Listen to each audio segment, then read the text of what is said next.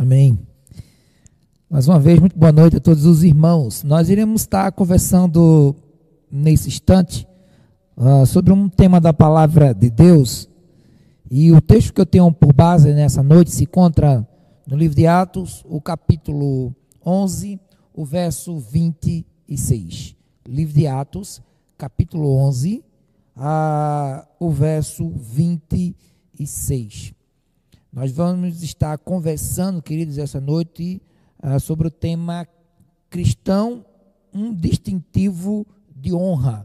Vamos estar falando sobre isso. Cristão, um distintivo de honra. E o texto por base se encontra no livro de Atos, capítulo 11, verso 26. Ah, vai estar projetado também aí para os irmãos acompanharem junto conosco, tá bom? Diz assim a palavra de Deus. Tendo-o encontrado, levou para Antioquia e por todo um ano se reuniram naquela igreja e ensinaram numerosa multidão.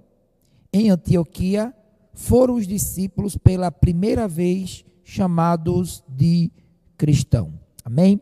Que Deus aplique sua palavra nos nossos corações. Pois bem, cristão um distintivo de honra. Cristão é, foi o nome que foi denominado para os seguidores de Cristo.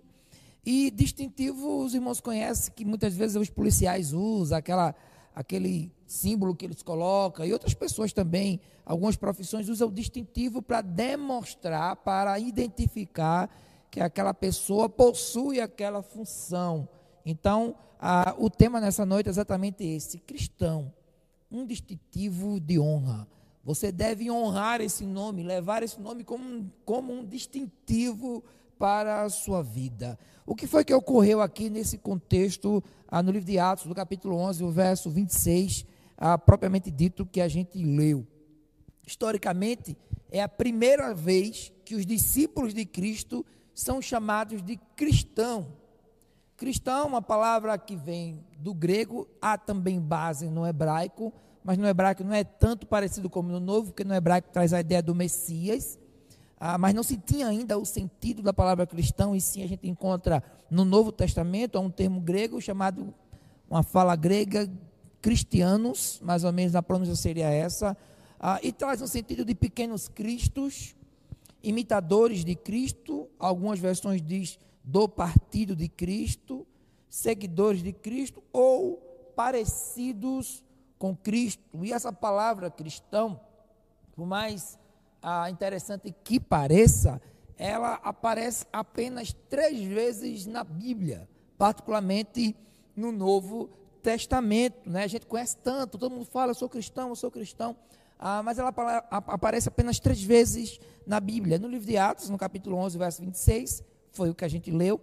No capítulo 26, ainda no livro de Atos, o verso 28, e também no livro de 1 Pedro, capítulo 4, verso 16. A Bíblia relata ah, nesses, nessas três passagens, ah, menciona a palavra cristão, que, irmãos, ah, necessariamente não foi ah, uma palavra empregada ah, com tanto bom sentido inicialmente não foi assim um distintivo de honra inicialmente, porque ah, no primeiro século, logo após que houve essa perseguição, depois da morte e ressurreição de Jesus, houve uma grande perseguição aos discípulos, e foi quando foi usado a primeira vez essa palavra cristão, mas ela foi usada, alguns estudiosos vão dizer, que ela foi usada inicialmente de forma pejorativa, de forma de escárnio, com desdém, como se fosse um tipo de apelídio, como se fosse uma negação, ah, isso é uns cristãos, isso é uns coitados,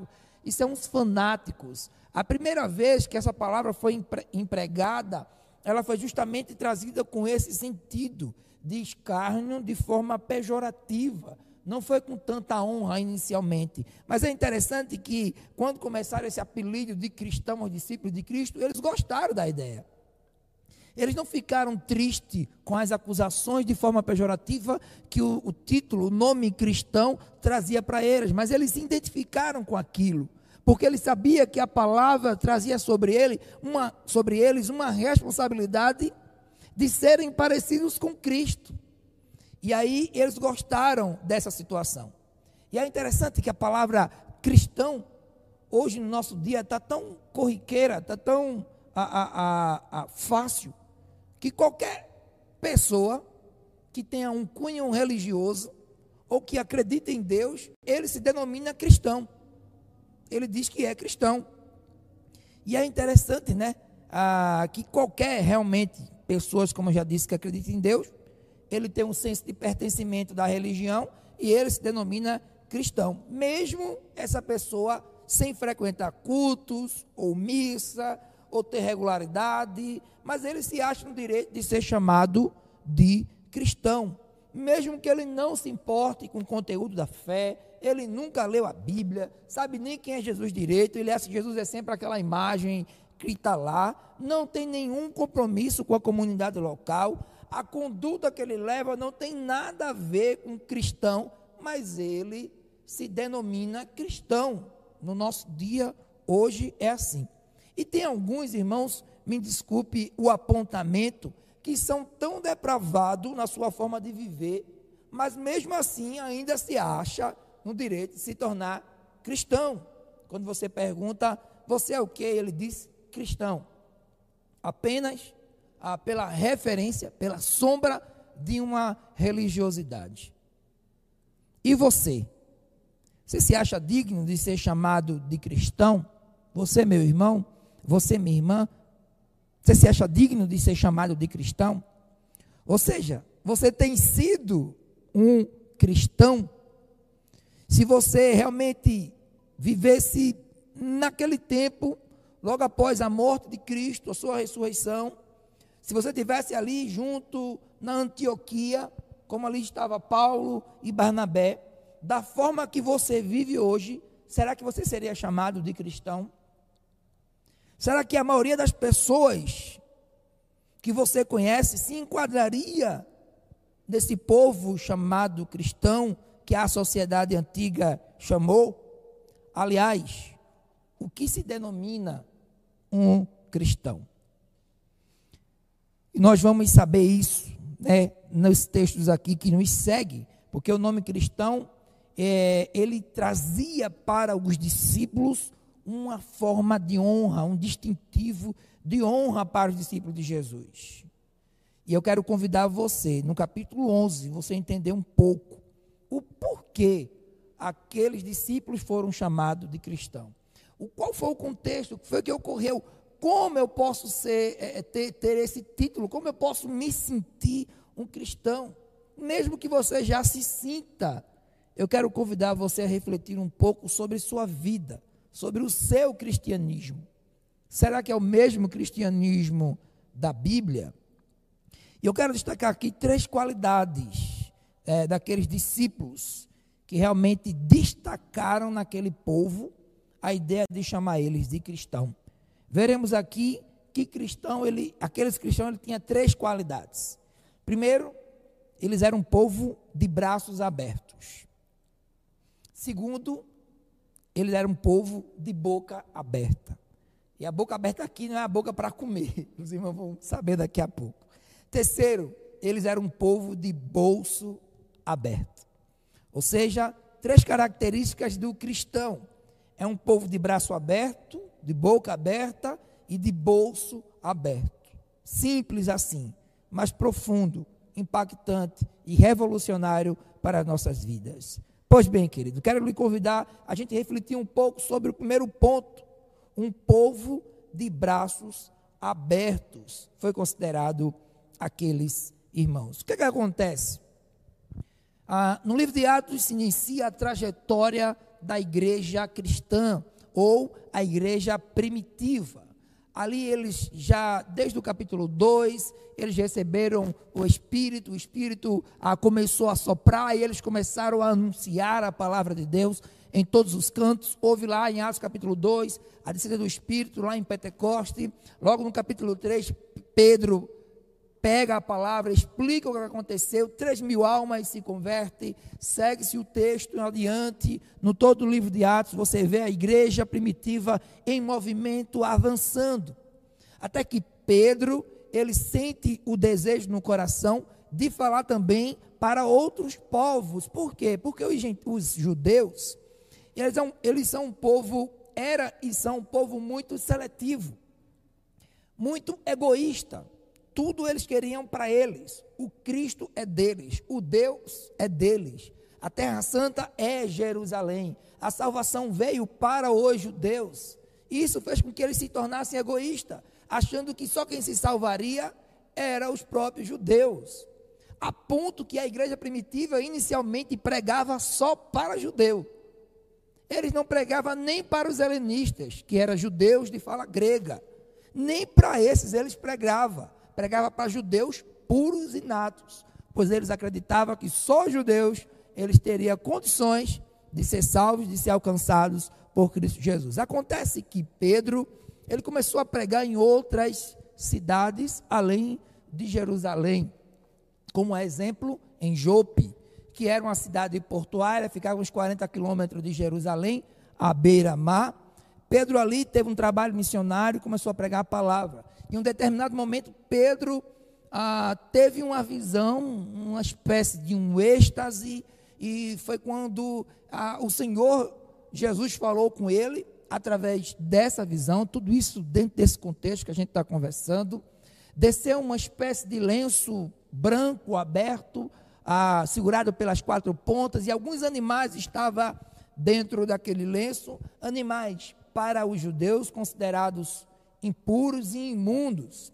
E a voz do céu dizia para Pedro: mata e come. E Pedro disse: De modo nenhum eu farei isso. A voz novamente replica, dizendo: Pedro, não te toma por impuro aquilo que eu te abençoo, ou aquilo que eu abençoo.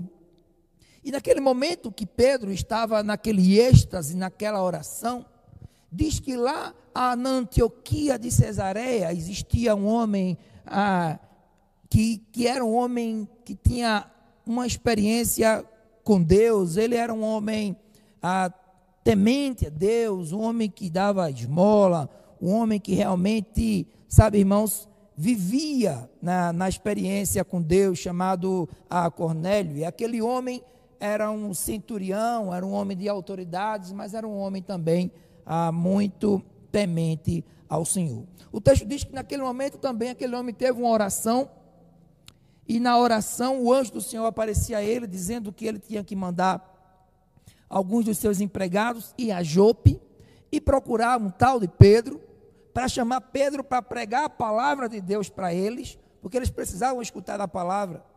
E naquele momento que Pedro estava tendo êxtase, aqueles homens chegaram na cidade de Jope, chamando Pedro, mas o anjo do Senhor também visitou Pedro, mostrando a Pedro que ele deveria ir e confiar naqueles homens.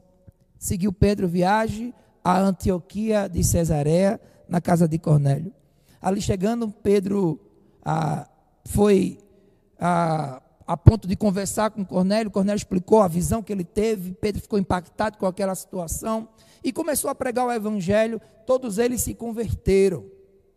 E foi a primeira vez que Pedro percebeu que pessoas não judeus também eram dignas né, de ser salvas por Cristo Jesus. Mas acontece, irmãos, que chegou lá a fofoca santa em Jerusalém. A Tiago, que era o bispo de Jerusalém, de que Pedro estava comendo na casa de gentios, de quem não era judeu, e que os, os gentios também estavam sendo salvos. E os judeus eram tão de um jeito que não permitia isso. Nem para salvar outro povo eles queriam que isso acontecesse. Mandaram chamar Pedro. Pedro, o que é está acontecendo? Você está comendo na casa de gentios de pessoas que não são judeus, e digo mais, eles também ganharam a salvação. E Pedro pede a palavra em Jerusalém, na igreja de Jerusalém, à frente do bispo de Jerusalém, Tiago, e Pedro expõe o que foi que aconteceu desde Jope até a sua ida para Cesareia de Antioquia. E quando aqueles homens escutaram a Pedro, ficaram impactados. E realmente aceitaram inicialmente que realmente a salvação seria para outras nações, para outros povos. Por que eu contei tudo isso, queridos? Porque foi preciso tudo isso para que a igreja judia pudesse compreender e olhar para os de fora, para que eles pudessem compreender que um cristão é um povo de braços abertos, não é um povo de braços fechados. A salvação não só é dos crentes, dos batistas, a salvação não é só nossa. Cristo não morreu só para a gente, ele morreu inclusive para os de fora. Foi isso que Deus disse para Pedro. Não te toma por impuro aquilo que eu abençoo. Deus já está abençoando, irmãos. Os irmãos não têm ideia como o Espírito Santo já está trabalhando nos corações aí fora. Só falta eu e você ir lá, sabe? Semear aquela palavra e muitas vezes escolher, porque ela já está semeada pelo Espírito. Um cristão é um povo de braços abertos. A primeira coisa que nós devemos observar nos discípulos de Jesus é justamente que eles eram pessoas de braços abertos. Eles entenderam que a fé que eles proclamavam não era só para eles. E essa diversidade impressionou o mundo antigo e principalmente a Antioquia. Eles viram que os discípulos eram um povo de braços abertos, mesmo que nunca foi só assim.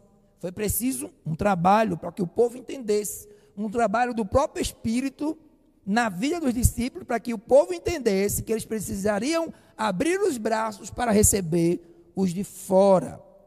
Como aqui contei toda a história. Mas olha o que, é que diz em Atos capítulo 11, o verso 1, 2 e 3. Os irmãos nota como foi essa experiência.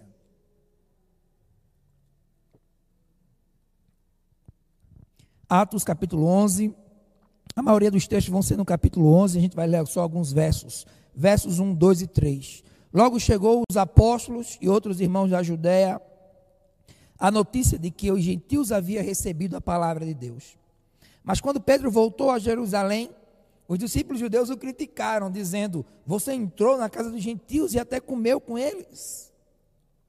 Lembre-se de que Pedro havia sido convencido pelo próprio Espírito de Deus que a fé cristã era também para outros povos, raças e nações, não apenas para os judeus. Era preciso que os discípulos entendessem que o cristão ele tem que ter os braços ou os braços abertos para receber outras pessoas. Não é só aqueles que se parecem conosco. Não é só aqueles que têm a nossa cultura. Não só aqueles irmãos que a gente já está acostumado, que vem bem vestido, que vem cheiroso, que vem, sabe, muito bem bonitinho para a igreja. Não, tem outros também que estão lá fora, irmãos. E eles são preciosos também para o Senhor. E nós, como cristãos, precisamos ter essa característica de braços abertos. Foi o próprio Jesus que morreu por eles. Não se aproprie de uma coisa que não é só sua, pois Cristo é para todo aquele que crê. E Pedro foi orientado pelo próprio Espírito para entender que a fé cristã é para todos os povos, raças e nações.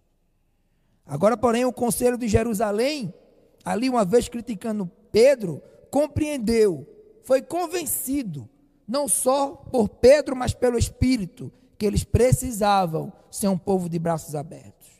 Pedro, então, de boa vontade, passa a justificar as ações, como foi que ele fez. O apóstolo Pedro vai narrar toda a sua experiência. E ao mesmo tempo, ele mostra os dois lados. Tanto que Deus falou para o coração dele, como falou para o coração de Cornélio. E como tudo aconteceu. E aquele povo ficou impactado. Porque eles percebeu que precisavam abrir os braços para outras pessoas. Queridos, precisamos que, de, como cristão, ter essa característica de abrir os braços para outras pessoas. Olhar para os de fora tem gente lá na nossa Antioquia. Às vezes a gente está aqui na nossa Jerusalém. Mas tem gente lá na Antioquia, aqui em Belo Jardim, precisando que a gente abra os nossos braços. Veja algumas questões que fez Pedro perceber a necessidade de abrir os braços para os de fora. Eu trago aqui quatro questões interessantes baseadas nesses textos que a gente leu. Primeiro, Pedro entendeu que a visão sobre a queda das barreiras éticas veio de Deus. Ou seja, no êxtase que ele teve, foi Deus que disse: Não te tenha por impuro aquilo que eu abençoo. Atos 11, 5 ao 10. Segundo, A ordem para seguir os servos de Cornélio veio também de Deus. Que quando bateu aqueles homens lá, o anjo do Senhor disse para Pedro: Vai e não temas, porque foi eu que enviei ele. Terceiro, a ação preparatória também veio de Deus. Foi Deus que preparou todo aquele cenário para que Pedro chegasse ali e pregasse o Evangelho. Veja que não é coisa de homem, é coisa de Deus. Deus já preparou, só basta a gente ir, queridos. Deus já preparou o lugar, Ele sempre vai na nossa frente. Só basta eu e você se colocar à disposição. Quarto, a vinda do Espírito Santo foi mais uma ação do próprio Deus. Pedro percebeu tudo isso e ele entendeu que era ação de Deus, falando ao seu coração que ele pudesse ser uma pessoa de braços abertos. Então, Lucas, que é o autor do livro de Atos, ele conta como foi a reação dos judeus convertidos ao cristianismo. Como foi que aqueles judeus eles ficaram, a, a, sabe, de boca aberta com aquela situação. Atos, capítulo 11, verso 18, nos diz isso aí. Atos, capítulo 11, verso 18.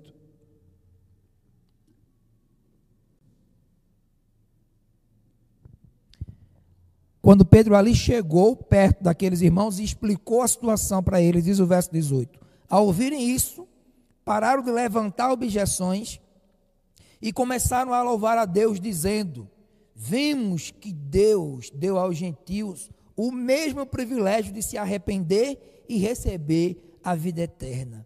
Veja que interessante.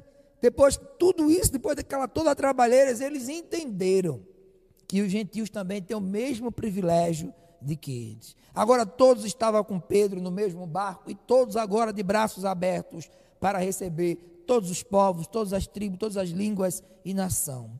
Pois bem, queridos, barreira derrubada, como eles procederam agora? O que fazer? Agora eu entendo que eu tenho que abrir os braços, mas como é que eu tenho que me comportar?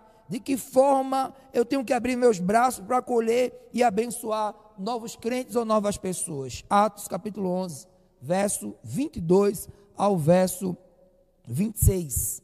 Do verso 22 ao verso 26, no capítulo 11 ainda, no livro de Atos, a gente vê a reação, uma vez que aquele povo compreendeu que eles tinham que abrir os braços, agora eles começam a ter a sua reação a respeito disso. A gente encontra essas verdades no, cap, no verso 22 ao verso 26, que diz assim: Quando a igreja de Jerusalém soube o que havia acontecido, o grande número de conversão em Antioquia, enviou Barnabé a Antioquia. Ao chegar ali e ver essa demonstração da graça de Deus, alegrou-se muito e incentivou os irmãos a permanecerem fiéis no Senhor. Barnabé era um homem bom, cheio do Espírito Santo e de fé. E uma grande multidão se converteu ao Senhor. Então Barnabé foi a Tarso procurar Saulo. Quando o encontrou, levou para Antioquia. Ali permaneceram com a igreja um ano inteiro, ensinando muitas pessoas.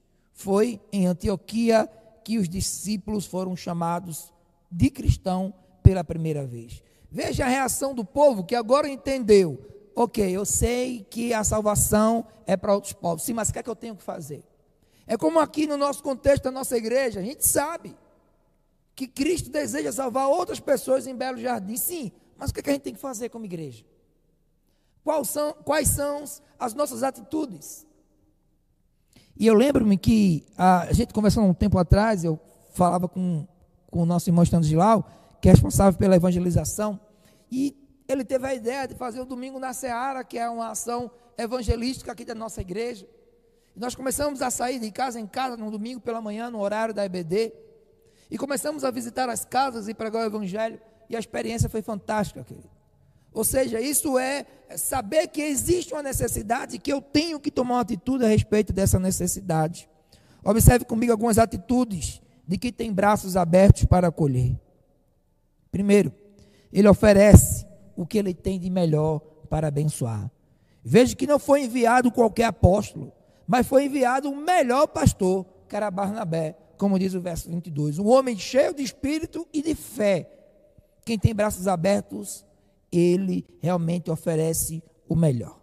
Segundo, eles se alegraram com o mover de Deus na vida dos outros.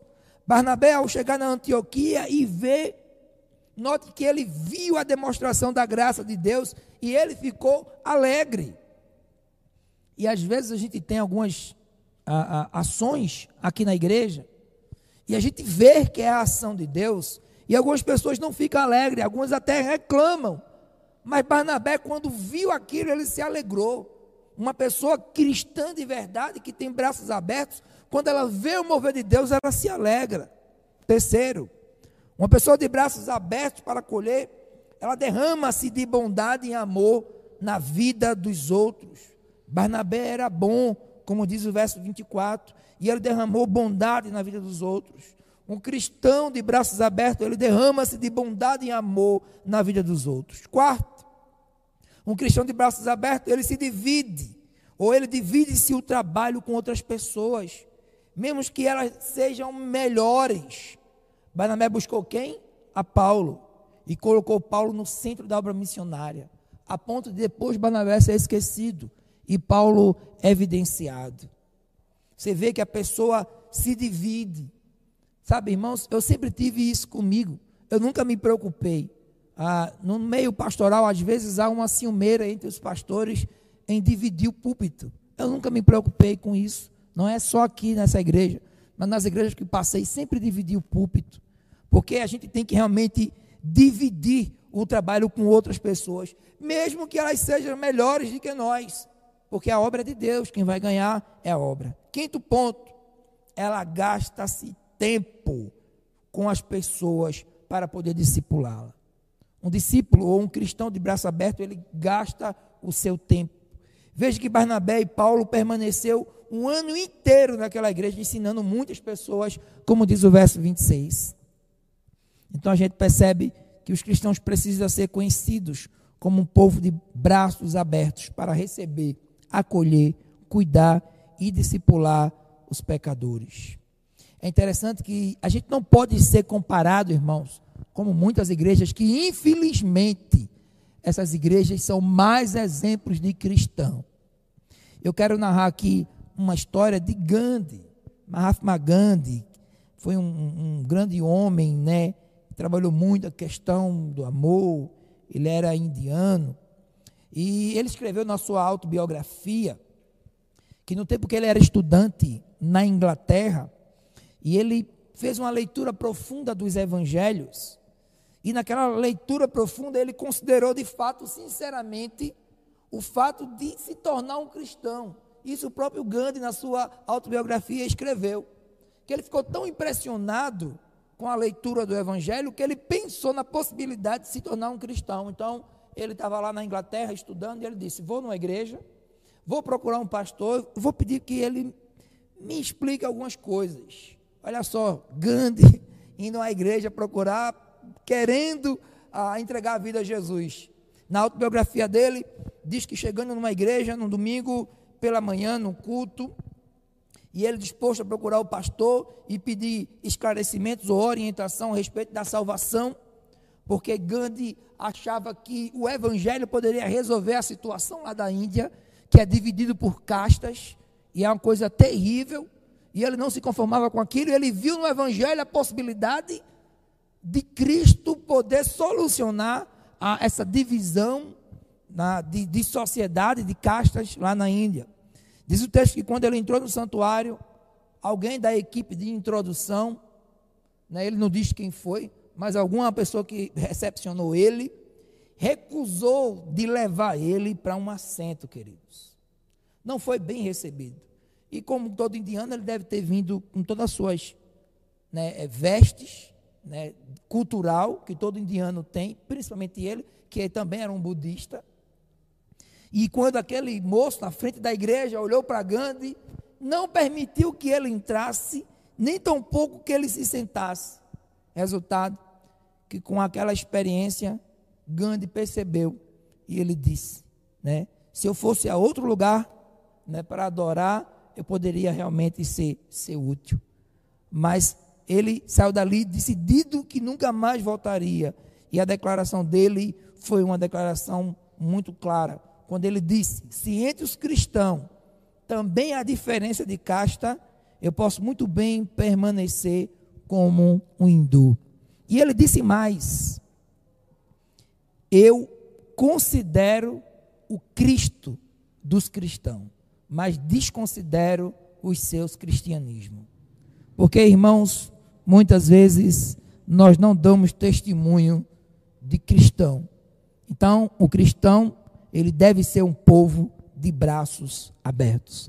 Que a nossa igreja possa ser uma igreja de braços abertos. Segundo ponto, o cristão deve ser um, um povo de boca aberta. Como aqui já falei, a boca aberta não é para comer, não é dessa forma que eu quero usar aqui a expressão. Mas a boca aberta aqui que eu quero trazer, irmãos, significa falar de Jesus para todo mundo. Não se conter só, irmãos, aqui dentro da igreja, mas falar e não se calar aonde a gente for.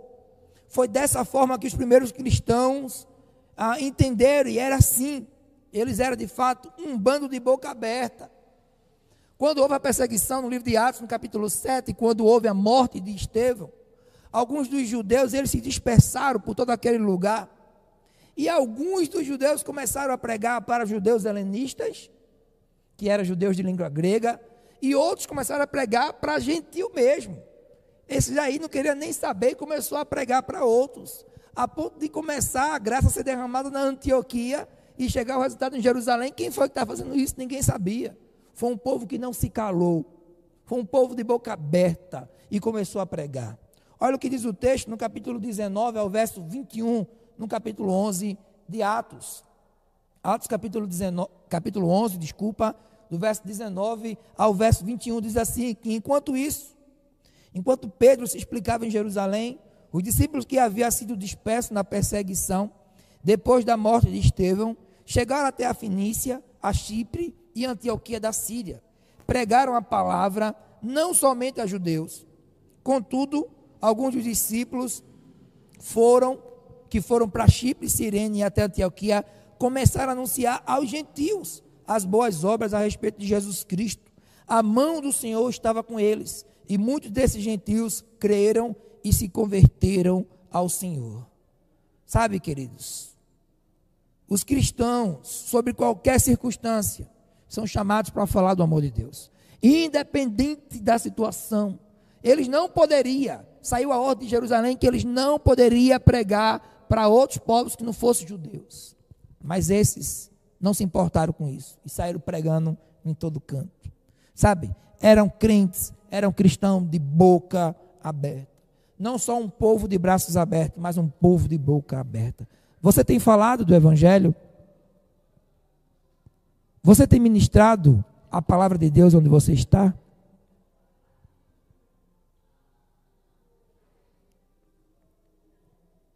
Certa feita, em Coríntios, tomado pelo medo, o apóstolo Paulo ouviu o Senhor dizendo para ele, isso em Atos capítulo 18, do verso 9 ao verso 11. Atos capítulo 18, do verso 9 ao verso 11. Diz o texto da palavra de Deus: Certa noite, o Senhor falou a Paulo numa visão: Não tenha medo. Continue a falar e não se cale pois estou com você, e ninguém o atacará, nem lhe fará mal, porque muita gente nessa cidade me pertence. Então Paulo permaneceu ali um ano e meio ensinando a palavra de Deus. Próprio Senhor ministrava para que os discípulos, para que os cristãos continuassem a pregar. Você tem pregado, querido, no seu trabalho, na faculdade. Você tem anunciado a palavra de Deus. Você tem sido um cristão de boca aberta. Ainda em 2 Timóteo, capítulo 4, do verso 1 ao verso 5, a gente vê agora Paulo que recebendo do Senhor isso, passando para Timóteo. 2 Timóteo, capítulo 4, do verso 1 ao verso 5.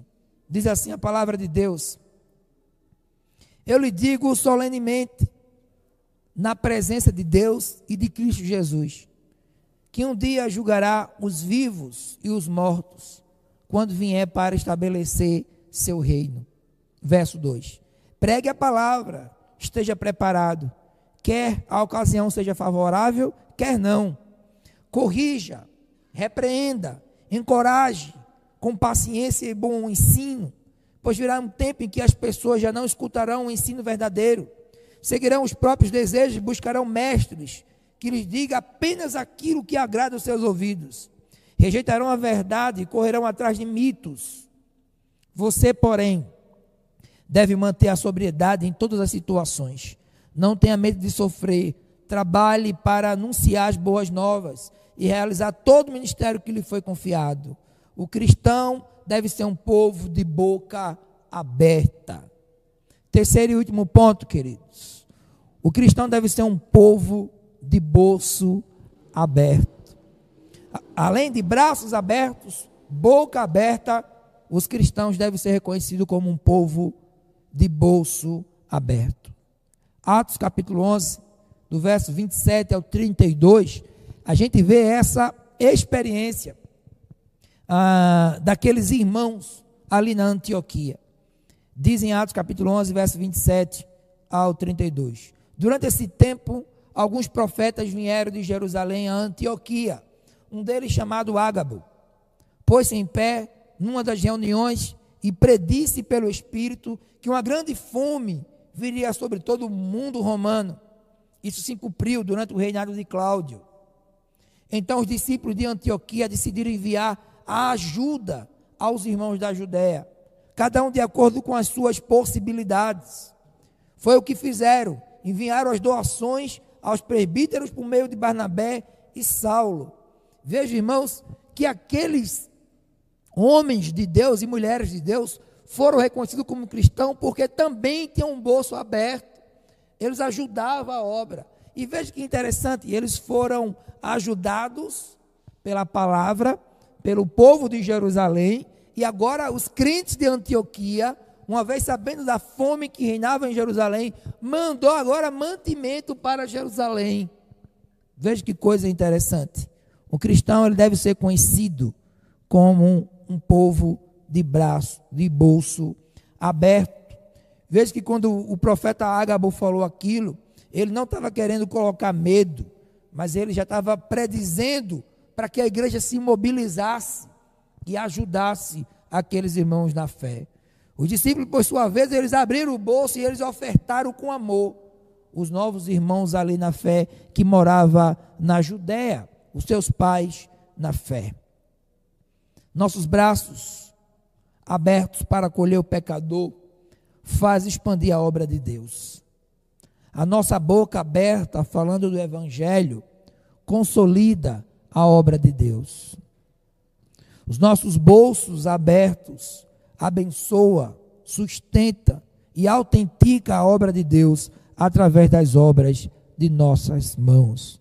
Então, queridos, se você se considera um cristão verdadeiro, você deve ter o seu braço aberto para acolher.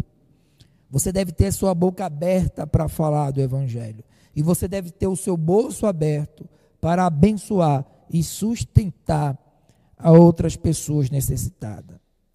Concluindo, o nome de Cristo ou o nome de cristão foi pela primeira vez aplicado aos discípulos de Jesus, porque aquela gente tinha braços abertos para acolher o pecador, boca aberta para falar do evangelho e o bolso aberto para abençoar pessoas e sustentar a obra de Deus. Você é assim?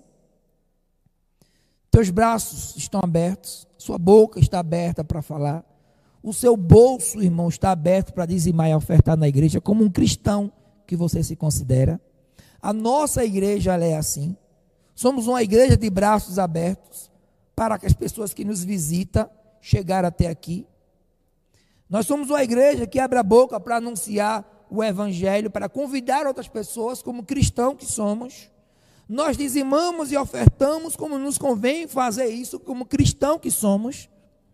Tudo isso baseado na palavra de Deus. Sejamos também chamados de cristão, irmãos. O mesmo tipo de cristão que havia na Antioquia, com braços abertos, bocas abertas e bolsos abertos. Que possamos de fato fazer justiça ao nome de cristão. E não só ser chamado de cristão e não ter nenhuma reação a respeito disso. Mas que possamos viver, de fato, esse cristianismo de verdade, como um distintivo de honra. E agora você pode dizer: Eu sou um cristão. E carrego esse distintivo comigo. Onde quer que eu andar, eu posso levar comigo essas características. Porque eu estou de braços abertos para acolher qualquer um que se aproximar de mim. Porque a minha boca estará aberta para falar desse amor de Jesus Cristo em qualquer lugar que eu chegar. E o meu bolso também estará aberto para abençoar qualquer um necessitado que estiver próximo de mim, ofertando, dizimando, ajudando, seja qual for a forma, queridos. Faça justiça do seu nome de cristão. Que o Senhor nos abençoe com sua graça, com sua misericórdia e com sua paz. Sejamos cristãos e faça desse nome um distintivo de honra para a sua vida. Vamos orar, Pai. Obrigado pela tua palavra, Senhor. Em que há dois mil anos atrás um povo que te seguia foi chamado de cristão. Mas que não foi por qualquer coisa, mas porque eles tinham características. Eles eram dignos de ser chamados de cristão. Eles eram parecidos contigo, Pai. Eles faziam o que o Senhor fez. E eu quero te pedir, por mim e por meus irmãos que estão nessa noite nos acompanhando, Pai. Nos ajuda a honrar esse nome de cristão. E não de envergonhar esse nome de cristão, como muitos fazem por aí. Mas tem misericórdia de nós e nos ajuda a honrar esse nome cristão e usar como distintivo de honra braços abertos, bocas abertas e bolsos abertos, para assim, de fato, honrar esse nome de cristão. E que assim, Pai, mostrando essas características, outras pessoas possam entender como é bom ser um cristão de verdade e participar junto conosco desse reino maravilhoso que o Senhor preparou para aquele pelo qual o Senhor ama. Em nome de Jesus.